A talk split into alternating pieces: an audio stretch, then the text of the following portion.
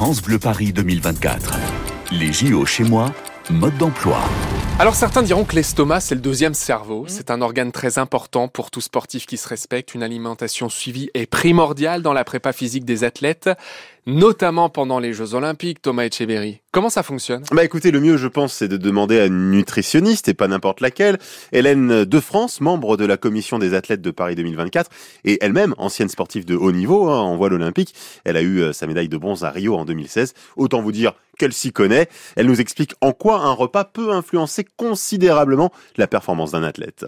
Alors à très court terme, il va, c'est-à-dire à, l'échelle de l'entraînement qui va se, se, dérouler euh, dans les quelques heures qui va suivre le repas, euh, ce, ce repas-là, il va, il va vraiment déterminer le niveau d'énergie de l'athlète sur le moment, euh, son niveau d'hydratation aussi. Donc euh, voilà, on va, on va être surtout euh, là-dessus, quoi. Énergie, hydratation, etc. Après, si on se place sur euh, un peu plus globalement sur l'équilibre des repas à l'échelle de la semaine, du mois, d'une saison, d'une carrière.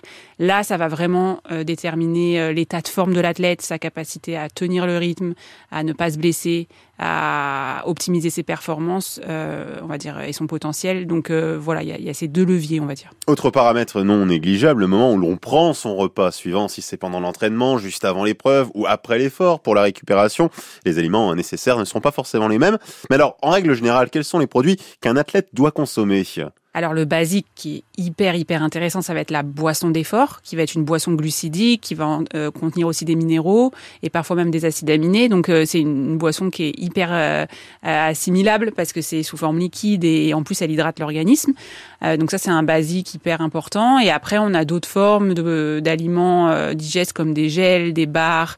on peut aussi utiliser des fruits séchés, des pâtes de fruits. on va dire pour ce qui va être assez basique. Et bon appétit bien sûr. Maintenant vous connaissez le petit déjeuner des champions.